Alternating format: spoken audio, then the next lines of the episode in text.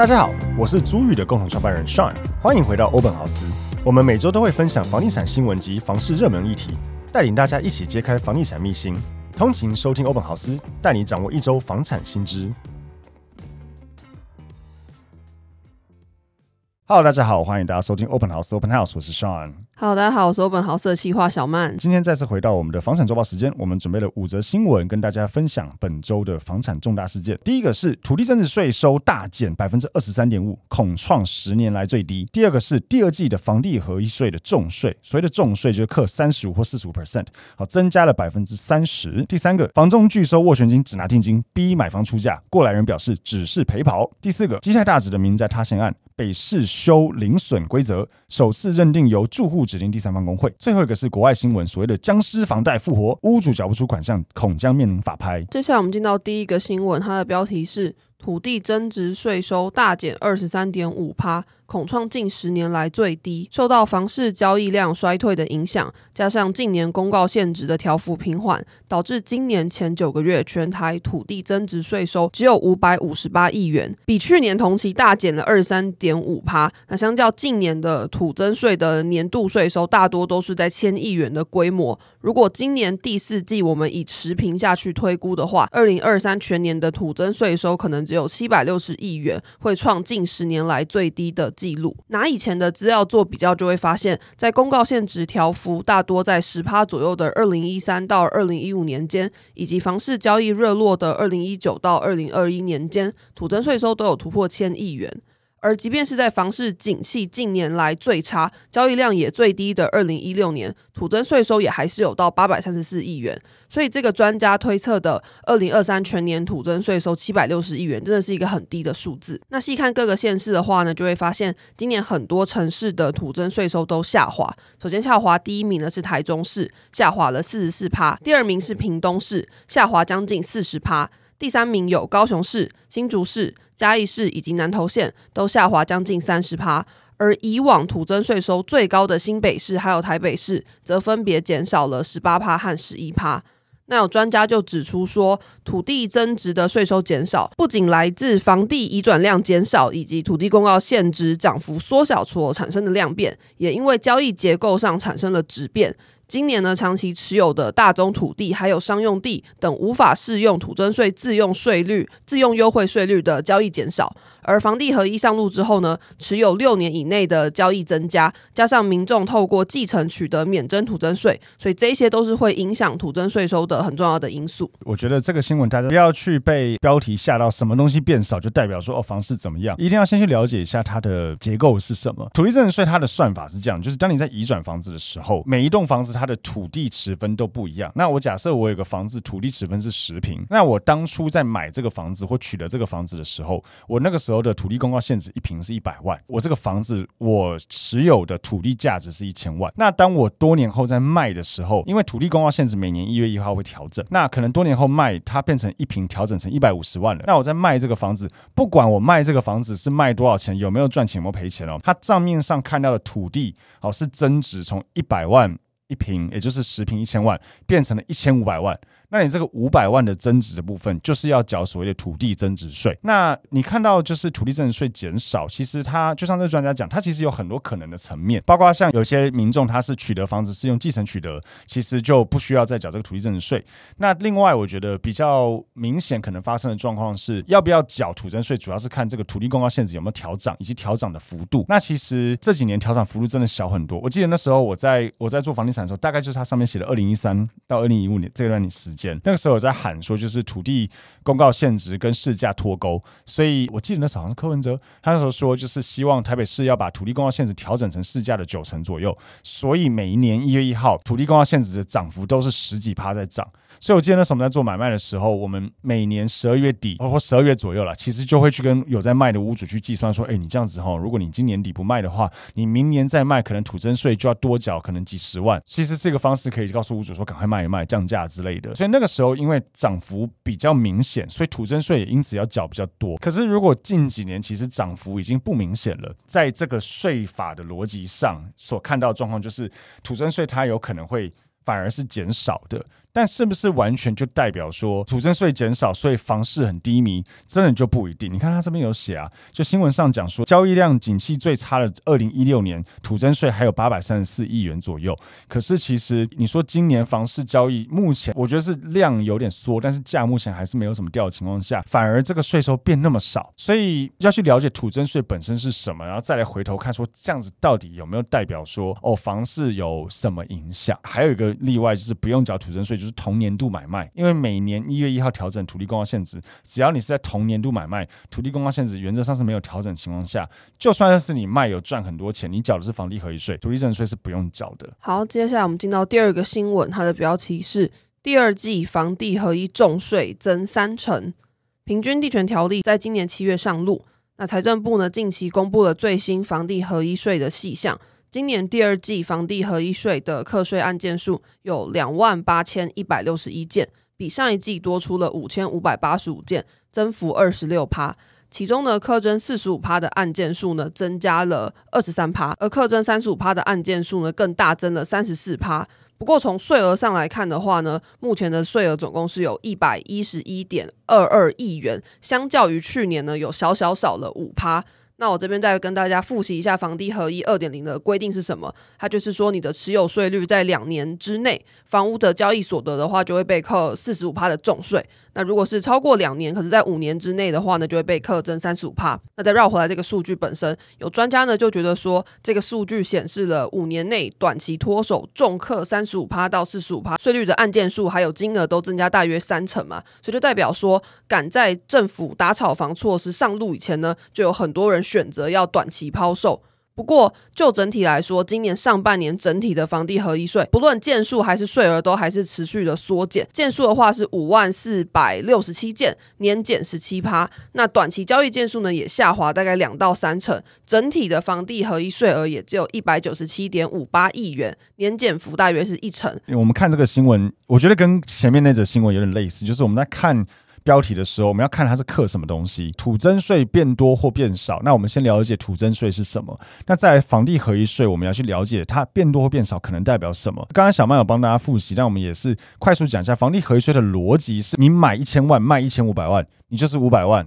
这个赚的钱，那你可以扣除一些成本之外，它会按照你是持有多久，你持有越短，你要克越重，因为房地合税本身它就是要去抑制所谓的短期炒作。那它这边是主要在讲说这个三十五到四十五趴，也就是这个持有五年以内而卖的，无论是件数或金额都有增加。所以以我看这个数字，我会想到一件事情是这几年真的房地产有涨，因为如果你连续自用满六年以上，就有自用住宅的房地合一税可以使用了。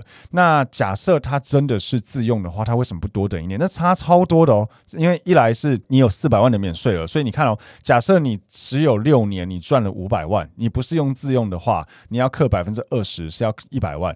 但是如果你用自用的话，你先扣四百万免税额，剩下只要缴百分之十，只要缴十万，差十倍。所以如果是这样，大部分人照理来讲自用的话，一定会等到是变自用住宅的六年才卖。那为什么在这个五年内的课税有变多，件数也变多？应该这些还是比较属。于自产投资型的买方居多，或是卖方啦。对，所以我看到的是代表说这几年房市涨幅真的比较凶，那很多非自住的人都去卖它了。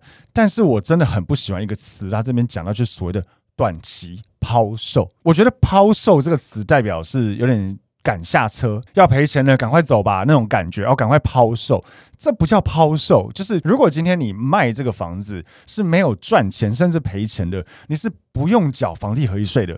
所以大家看到抛售，以为说，你看投资客都要跑了，都在抛售了，现在可以捡便宜，现在房市要变不好了。不能这样看。如果件数跟税收这个增加，代表说很多人选择在短期内非自住卖掉，而且都有赚钱才要缴，它不是一种抛售行为啊。所以我，我我其实真的是，无论是这一则新闻，或是上面那则新闻，我觉得大家都要去理解一下这个税代表什么。然后不要去被标题给耸动到，啊，自己去理去思考说，哦，那你知道这个税代表什么？那你这个觉得这个税有变多或变少，它背后可能是有什么市场的讯息？再来是第三个新闻，它的标题是房仲拒收斡旋，只拿定金逼出价，过来人表示只是陪跑。那有网友就发文说，他最近想要买房子，联系中介之后呢，就得知说开价跟底价是差不多的，所以双方就约了看屋的日期。然后房仲就跟这个网友说，还会有其他两组客户一起看，提醒他看房当天记得要带十万元当定金，如果要买的话就直接出价，不接受他下斡旋金。那这个网友就不懂这种操作的目的是什么，所以他就上网去发文问大家，就引起很多人回复。有人觉得是销售策略，觉得说这个屋主不是真的要卖房子，他只是想要探一探他的这个房子的市场风向。那又有人觉得说这个房仲就是要你开价买，但是真的要抢案子的时候呢，包括开价成交的都有，所以你出到开价也不代表说你一定买得到。那也有这个过来人就提醒原 po 说，你可能不是交易优先的这个顺序，因为你带定金的这个举动可能会沦为刺激买气，也就是说你在不知情的情况之下陪跑，变成这个防重的暗装。那根据这个过来人的网友呢，他还有补充说，如果物件的条件够好的话，基本上还没有上架就会被定走了，所以他觉得说这种手法只是为了要刺激买气，从客户当中竞价，并且筛选出一组。那中介要的真正的买方其其实并不是你，你这个原 p 只是被带来凑数的演员，所以你只是来陪跑的。那这个中介只是想要努力拉高价格到开价成交这样子。那事后，这个原 po 又有上来回文，他就说他在看房前呢，临时收到中介通知，说这个房子已经被别人先买走了，所以等于说他这个担心就是白担心一场。那专家也有根据这个案件建议说，为了要避免类似的情形呢，大家买房子之前应该要先做足功课，包括你要掌握实价登录等等的资讯，这样你如果看到喜欢的房子，才可以马上理解行情，并且果断的做出决定。我们现在在欧本豪斯上还可以骂人吗？可以吧？为什么不行？会被干掉吗？那就骂回去啊！好，我我我先讲，就是这个过来人是智障吧？就是这个这个过来人提醒的这些，我看了半天都看不懂他在攻阿小。另外，这个有人认为屋主不是真的要卖，只是探探市场风向，这个也是智障吧？今天买方都带了定金，如果你是个屋主啊。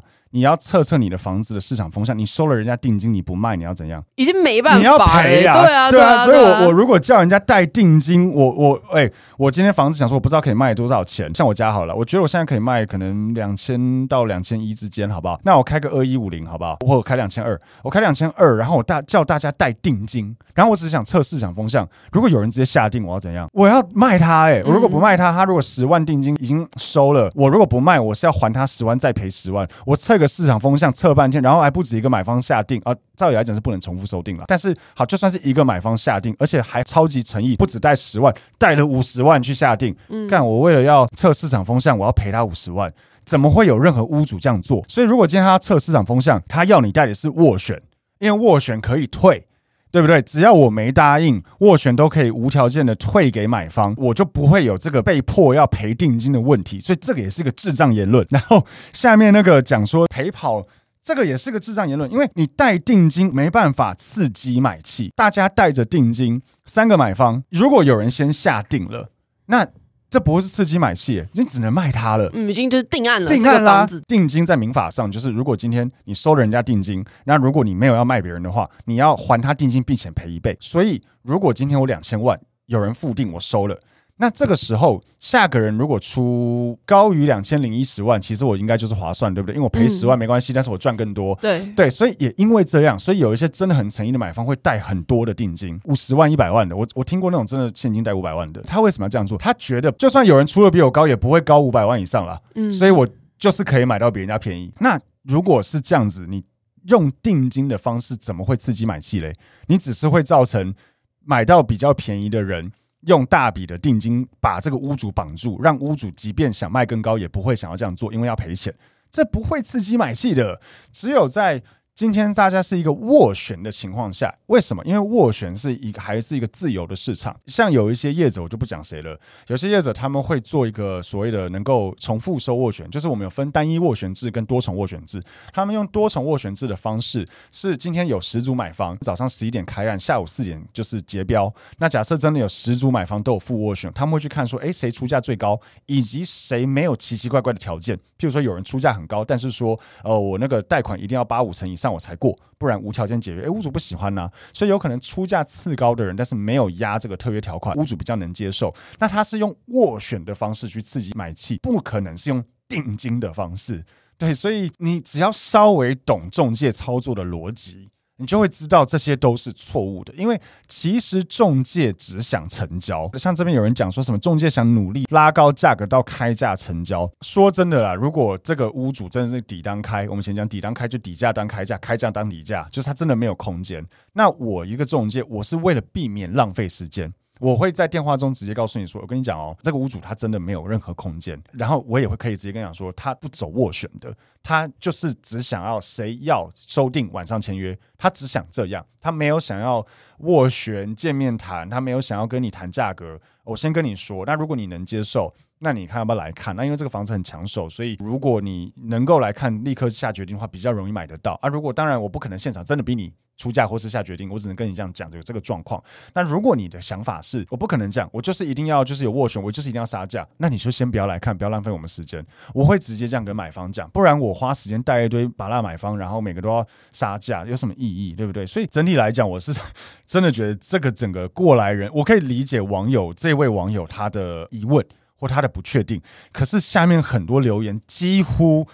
都非常的智障，对，但是我也认同最后那个专家讲，我们之前也有前几集有录过，如果真的是在市场好或是有条件好的房子的情况下，我真的建议大家，第一个就是先把自己喜欢什么，一定要什么，自己列好一个 list。譬如说像我那时候买房子的时候，我很喜欢动距远，我要高楼层动距，不讲高楼层，但是动距远，然后我要有车位，因为我开车，然后我也要有管理员跟电梯。可是有些东西我是可以，譬如说放在第二顺位的，譬如说车位可不可以租？嗯，也可以，但最好在同一栋。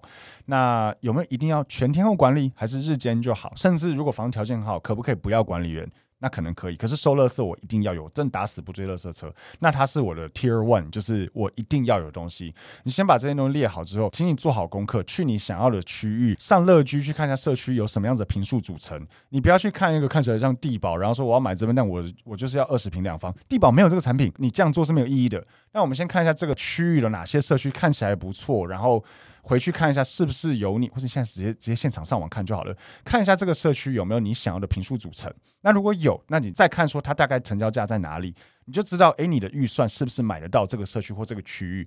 然后你有这样子认知之后，做好了功课，再去找中介，当地中介跟他讲，我的需求是这样，我看了附近社区长怎样，我觉得这个社区我还蛮喜欢，有没有类似的产品告诉我，然后告诉他说你是诚意买方，千万不要一副就是那种老老子老娘不急啦，就是要看一百间才会买哈，啊跟你说一下这样子，你一副高高在上的样中，介只会怎么想？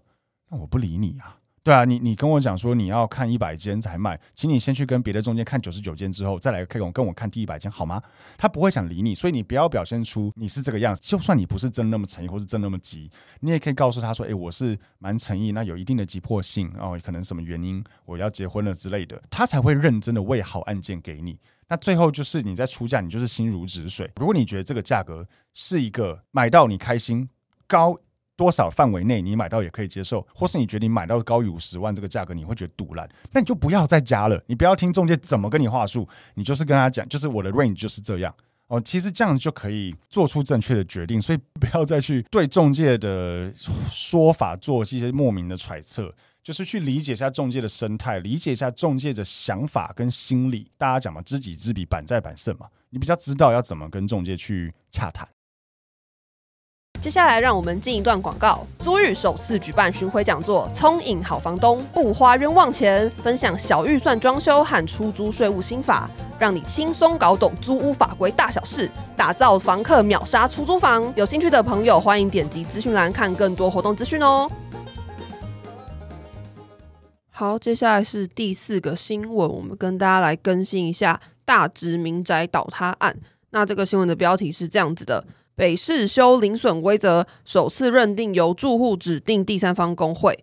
台北市基泰大直建筑工地零损，造成民宅倒塌。议员在北市议会公务委员会讨论这个零损到底应该由谁来认定这件事情。最终拍板说，未来要认定零损失，应该要由住户指定的第三方工会纳入公共安全以及损坏责任认定的机制。那这个费用呢，要由建商来负担。如果这个结果出来之后，住户不服的话，想要办理第二次鉴定呢，会需要先缴一万元的保证金。那还是会先由建商去支付这个费用。可是如果最后的鉴定结果还是说并不是施工造成的话，那就要由住户去负担这个费用。议员就有说明说，他为什么要提出这样子的讨论，是因为。过往在找第三方工会鉴定的时候，都是因为要由住户先出钱，所以最后双方就成为僵局。那相较于建商，住户比较属于弱势方，所以他才会提议说，应该要先让建商去支付相关的费用。那费用呢，会依照鉴定的结果按照比例分担，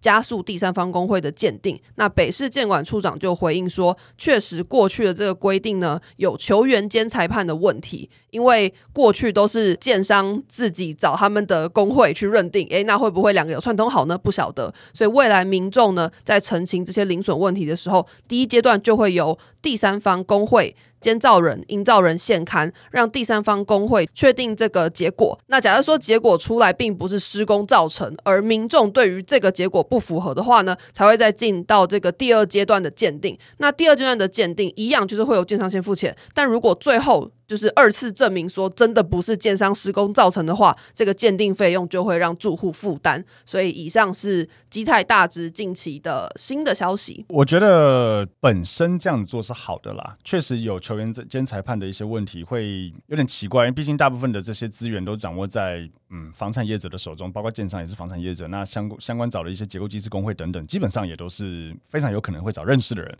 那会不会互相稍微包庇一下？这个有点难说。我们没有说真的会啦，但就是难讲嘛。那为了避嫌，我觉得确实这样子去做很好，就是由住户。指定他们想要找的第三方工会，而不是建商来指定。那这样子比较可以避嫌，然后让人家觉得不会有串通好的疑虑。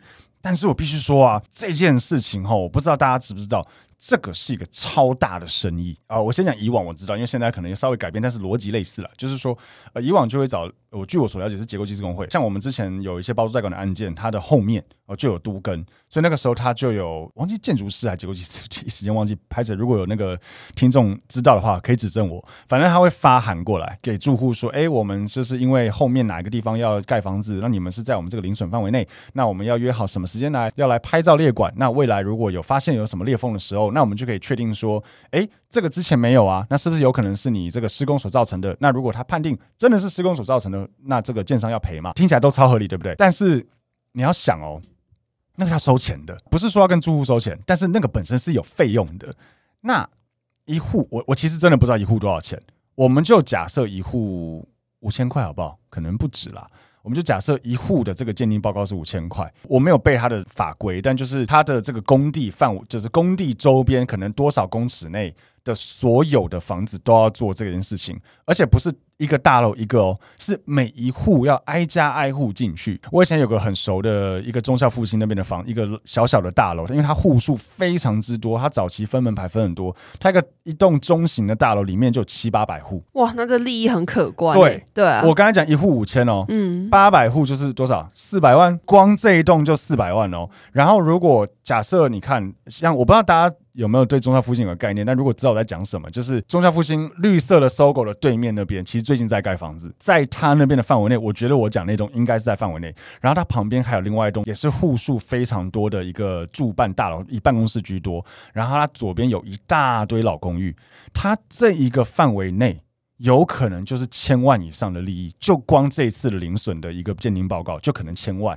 那这个要由谁来执行？这个是一门很大的生意耶。据我所了解到，其实这个东西都常常会被落入在一些有心人士的手里。嗯，因为一个案件就可能是千万。那最近像我刚才讲中孝复兴，我不知道你知不知道，中孝复兴最近四角几乎都在都更。哦，是哦。对，就是中孝复兴，不是就中孝跟复兴路口嘛？嗯嗯、它的四个角最近几乎都在做都市更新。哦。所以你可以想象，光这四个角的零损的这个可能是。好几千万的利益，嗯，对。那如果有谁可以把这一个付这几个零损都吃下来，你可能就退休嘞。所以其实它是一个非常大的一个地下生意，很多人都不知道。那所以现在又有规定说，由住户指定第三方工会。你信不信大家会很抢这个东西？对啊，我就比如说我塞钱给呃每一户，对，很好，对没错，我塞钱给每一户，哎，啊，让你们选我，对对啊，我觉得这真的有可能会变成这样，所以我一直要讲，就是这件事情本身是正确的，只是人性嘛，它背后所带来的一些是真的会变成可能一个我们所不知道、我们所看不到的一个。工会或是什么样子的机构之间的角力去抢这个生意。好，接下来是最后一个新闻，是国外的新闻，它的标题是“僵尸房贷复活，屋主缴不出款项将面临法拍”。洛杉矶呢，有一对夫妇表示说，这个僵尸房贷英文叫做 Zombie Mortgage，找上他们了，而且债权人已经提告，他们的房子随时可能遭到法拍。那大家一定会很好奇，到底什么是僵尸房贷呢？根据联邦消费者金融保护局对于僵尸房贷的解释是，在二零零八年次贷危机之前，房贷市场极度混乱。许多买房者事实上是百分之百的贷款，只是说放款者分成八成以及两成两笔。那第一笔呢是一般的房贷，这个屋主仍然需要定期还款。那第二笔呢，理论上就是类似于二胎的贷款。那它因为金融风暴而暂时消失，很多年都不必还款。但事实上这个债务还是存在，只是不断的被转卖。所以当这个贷款突然死而复生的时候呢，就会变成所谓的僵尸房贷。所以说这些僵尸房贷呢多。数都是僵尸二胎房贷。那因为最早买房的时候，你等于一毛钱都不用出，所以这间房子的价值一定是超过买房者的经济能力。所以在二胎假死的时候，屋主看似付得起第一笔房贷，但是当二胎死而不僵的时候，利率什么？这是写死而不僵哦，就写的蛮好的啊。对啊，就是死而不僵的时候呢，利率很高的这个二胎房贷就会变成压垮屋主的最后一击。那所以这对夫妇口中的这个僵尸债务就是这一种。那太太就告诉 ABC 电视台说，他们一直以为这个二胎已经被取消了，因为原始的贷款方通知说这一对夫妇不用交款给他们，而且这么多年以来都没有人向他们索要贷款，所以他们以为这个二胎已经消失，不用缴了。但是呢，就像消费者金融保护局所描述的，没有人追讨，不代表债务已经消失，只是因为债权不断的转手，而每一个经手的人都来不及整理还有追讨。因此，当这笔债务最后落到专业贷款服务，这是我翻译的，它原文叫做 Specialized Loan Servicing 手上之后，他们就有能力去处理，所以这对夫妇才又开始收到追缴的通知，然后他们就因为这个付不起房子被法拍的命运呢，就上这个 ABC 电视台找媒体求助，然后我看到那个文章还有写说，其实基本上这个状况，他们只要把房子卖掉就 OK 了。但是因为他们太喜欢这个房子了，也舍不得卖，所以现在就是陷入一个不知道怎么办的情况。这个新闻有好多好多可以讲东西。嗯嗯嗯，第一个就是，我觉得这个 Zombie Mortgage 这真的很有趣，就是它的逻辑有一点点类似现在少数有一些银行，不要说银行好了，是少数有一些人会教大家说，你买房子可以用房贷加信贷，嘿，就是。你信贷投款，然后另外都用房贷买之类的，对，对，有点逻辑类似。只是说，它这边很有趣的地方在于，它第二笔是二胎嘛。这边还有一个很有趣的地方，就是它的债权会一直转让。比如说，好，今天小曼欠上钱，那我如果不想处理的，Tim 可以跟我买这个债权。譬如说，小曼欠我一千块，那我觉得我一千块我无法处理，没关系，我八百块卖给 Tim。哦，Tim 只要付八百块，就有可能可以拿一千块。那对我来讲，反正没关系了，我找不到小曼，我至少八百可以拿。但 Tim 对 Tim 来讲，我有信心可以找到小曼，他可以愿意买，然后可以赚钱。所以债权是可以这样去转来转去。所以看起来就是他一开始就是说他二胎不知道为什么，就是让他们先不用缴。那转来转去，转来转去，转到一个 Tim，他觉得他有能力可以处理，所以他再追上门去要小曼去还这个钱。那对小曼来讲，哼，本来不知道有欠这个钱，突然又要还了，他又没有办法去支付。所以整体这个僵尸房贷的逻辑是这样，我觉得非常有趣。然后，呃，这边也可以讲几个点。第一个，以台湾来讲，你只要去调自己的成本，看你自己的他项权利还在不在，就会知道他项权利里面通常看到的房贷就是抵押权，或是大部分都会看到最高限额抵押权。呃，基本上这就是房贷了。你可以看是哪一家银行，然后设定多少钱。那基本上只要它还存在，你就是要缴。那至于二胎，通常在银行底下所看到的自然人所设定的抵押，那只要设定都还在，原则上你的债权就是还在的。对，除非今天要么就是真的要有真正确定是这个债权人跟你立合约写好的，不然其实我觉得就算立合约写好，还是要想办法要他把设定的这个抵押权给拿掉。不然，他以抵押权上面，他还是可以去去请求的。对，所以我觉得这个新闻真的有很多很多很有趣的东西在里面。但像你小妹刚才讲，就是照理来讲，他其实只要把房子卖了，他应该就没有这个问题了。对啊，对，就像我们之前新闻有讲到，就是为什么最近台湾法拍会变得很少，因为市场比较好啊。那如果我真的落入法拍，我怎么样？赶快房子降价卖，我就卖掉，我就不需要法拍啦。嗯，对。可是我觉得这对夫妇也是，嗯，挺 没有，我觉得他们就是是白痴吗？太理性。就是你们买房子的时候，你就是有两成的钱没有缴。第一个，你怎么会奇迹的认为说这两成的钱就这样子消失了？别人送你对，嗯、而且他是说原始的贷款方通知啊，废话，就是那是二胎已经被转了不知道多少人，嗯、你应该去找他转的最后一笔的那个人去问他说，哎、欸，我真的不用缴了吗？那原始的那个贷款方当然跟他们说，你不用再交给我。他先把债权卖给对，他把债权卖给别人。但我我觉得这件事情本身真很有趣。然后其实关于二胎，我们之前也有录过蛮多集，在讲到底二胎是什么，甚至有请过二胎业者。所以大家有如果有兴趣的话，可以去听听看。那我这边可以超级快速的简简单解释，所谓的二胎就是今天如果你的房子银行估价是一千万，银行因为它是设定抵押权贷款，所以他认定说如果你还不出来，他就把你的房子拿去拍卖掉去还他自己的钱。但是因为法拍通常不会卖得到市价，所以他当然。不愿意借你市价一千万的房子，他可能就是借你八百万，反正你法拍只要高于八百万，他就可以还钱那如果一千万的房子，银行借你八百万，但这个一千万的房子如果在市场上卖九百万，一定卖得掉，秒杀。那这个八百到九百之间，有人就愿意借你，这就是二胎。简单来说就是这样，所以大家可以去往回听我们在呃之前讲二胎啊，或是一些其他的集数，呃，可以去了解一下房地产这些专业的知识，或是一些其实没有到真的很难，只要你去理解它的逻辑，你就知道说哦，原来这是一门生意。对，所以看我们在看像这个僵尸房贷这个新闻的时候，也可以有一些自己的想法。好，那接下来就会进到本周的哎呦我的房。现在要问上的是本周最让你感到哎呦的房子、房客或是屋主是？好，我们最近 又遇到一个，我觉得是我们真的做那么多年第一次遇到。我们有个房客，然后他住了一个房在中山区，他有一天在电梯里面掉了钱包，后来这个钱包呢就出现在了这个管理员的柜台，就说：“哎，请那个谁来领回嘛，这很正常，也很棒啊。”结果他来领回的时候，发现里面的现金不见，然后想说：“看谁偷我的钱？”所以他就去请白天班的管理员去调监视器，结果看到是。晚班的人捡到他的钱包，然后把钱拿走。哦，你说那管理员偷钱？对，管理员偷钱，哦、把钱拿走，然后把把那个空的钱包放到柜台，请人家认领。嗯嗯嗯嗯对，然后他就跟管委会讲这件事情，然后管委会不太处理，管委会就跟他说：“哦，那个是我们晚班，因为其实蛮多晚班有时候是轮调的，哦，就来代班之类。哦，那个我们代班的，我你自己找他。”哈，对对对，不是、啊，但应该要帮忙联络吧？他总有他的电话、呃，名字什么的、啊。我觉得管委会可能觉得这是你们私人的事情，我多一事不如少一事，或是甚至真的有可能什么代办，因为我不太，我没有到超确定那个大楼他请的管委会是那种比较正规的那种保全公司管，嗯、还是也不要说请的管委会了，应该是请的保全公司，嗯、他是比较正规的保全公司，还是他是那种乱七八糟，对对，不知道哪里来的那种，嗯、对，所以听说就是保全公司啊，管委会都不太想处理这件事情。然后后来他真的受不了，他就他要问我们，我们也不知道怎么办。我们也是帮他跟保全公司跟管理管委会讲，嗯、但一样就是面临差不多的态度。嗯，然后所以后来房客就去报警。嗯，对。然后其实这边也可以讲一下，就是报警的时候，如果发生这样的事情，警察有时候会问你要不要提告。那如果你真的有很确定的证据，其实你是可以考虑提告的啦。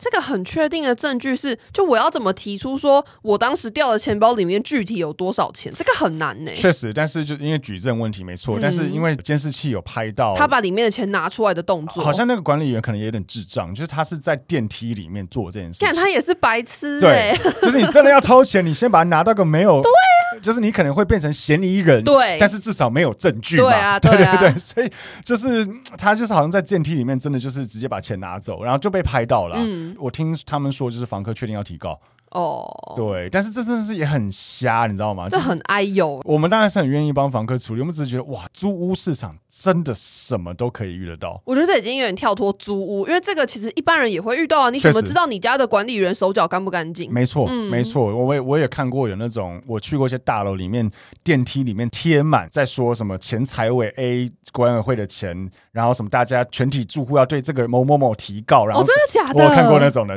对对，就是很精彩。所以其实这确实已经。有点超出租屋市场的一个范畴，但是我只能说，以当房东来，你看，如果你的房客遇到这个问题，你也很头痛，你知道吗？对啊，就是这有点觉得这个好像又不是我房东的问题，对。可是我不帮他处理，好像也，而且这个很吃他的态度，因为如果他的态度是他很明理，就是他知道说这个是管理员的问题，不是我们这边管理公司的问题，那他就不会把矛头指向我们。可是他把矛头指向我们说，那你们租给我这间房子啊，你们怎么没有确认管理员的素质？哇，那这这怎么办？有有，我们真的有遇过这样子，就是我们有遇过，你知道那种。大楼，就譬如说大楼里面很多套房的，嗯，都是独立门牌。像如果譬如说是那种透天整栋是我们管的，我觉得这个还说得过去。嗯、可是那种一共大楼好几间套房，我们可能只是管理其中几间。嗯，说真的，我一无法控制，跟二也没有那么容易得知其他户住什么样子的人。对，对啊，这件事是隐私。对啊，但是我们真的有被怪罪过，说什么？譬如说他住五楼好了，然后可能三楼的邻居有点神经病，会跑上跑下，然后会在大楼的门口干嘛干咆哮之类，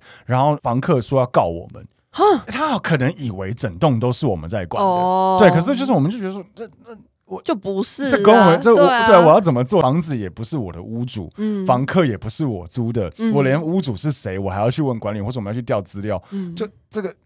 就我们有时候真的也是非常的无奈啦。嗯嗯，好，那以上呢就是本周的节目，希望大家会喜欢。我们的 Podcast 每周一都会更新房产周报，让大家掌握一周的房产大小事。每周四呢会更新网上的热门议题讨论，或是找房产相关的人人做访谈。大家记得追踪我们的脸书、IG 以及 YouTube 等社群看贴文还有影片，也可以加入我们的 LINE 社群，还有脸书参与讨论，或是有任何跟租房、买房相关的问题，都可以在社群社团跟我们提问。那大家也可以到 Apple Podcast 或者 Spotify 按下追踪节目，并给我们五星好评哦。好，不好意思，我今天还是多骂了一些人，因为实在是觉得有一些啊，就是很该骂。刚刚你也骂那个美国夫妇，哎、欸，不是他们真的很该骂、欸。我也骂那个过来人，就是欠骂，不能一直骂人，不好意思哦。如果有些 听众觉得，哎、欸，这个有听得不舒服，说要少一点骂人的词，不要讲人家。那大家应该是去找这个过来人，跟找这个美国夫妇，叫他们不要讲那么白痴的话。好，非常好，我喜欢这个态度。对，应该是去找这个源头才对。可是我觉得真的很多人非常的不理性，嗯，这我觉得有时候看了也让我觉得很困扰。房仲有写，因为我觉得房仲的刻板印象就是骗钱。确实，确实，我比如我之前做过做买卖，也常常被就是大家好像就是觉得我们是骗子。对，对 对，超莫名的，你知道吗？对的，或是不然就是觉得房价都是我们炒起来的。对啊，我想说，我多帮屋主卖一百万，我能拿多少钱？我们之前算过，我们几几千块，根本没有差，好吗？钱都他在赚，又不是多卖一百万，屋主说我跟你对分。哦，那好，那我帮你。没有啊，那跟我什么？哎，所以就是你看，大家都是不理性的，所以有时候才会导致有些事情这么让我觉得超问号的。嗯嗯，好，反正如果真的有不小心得罪到，或是让人家听得不舒服，我们还是在这边道歉一下。嗯，好，那我们今天的节目就到这边，谢谢大家，拜拜，拜拜。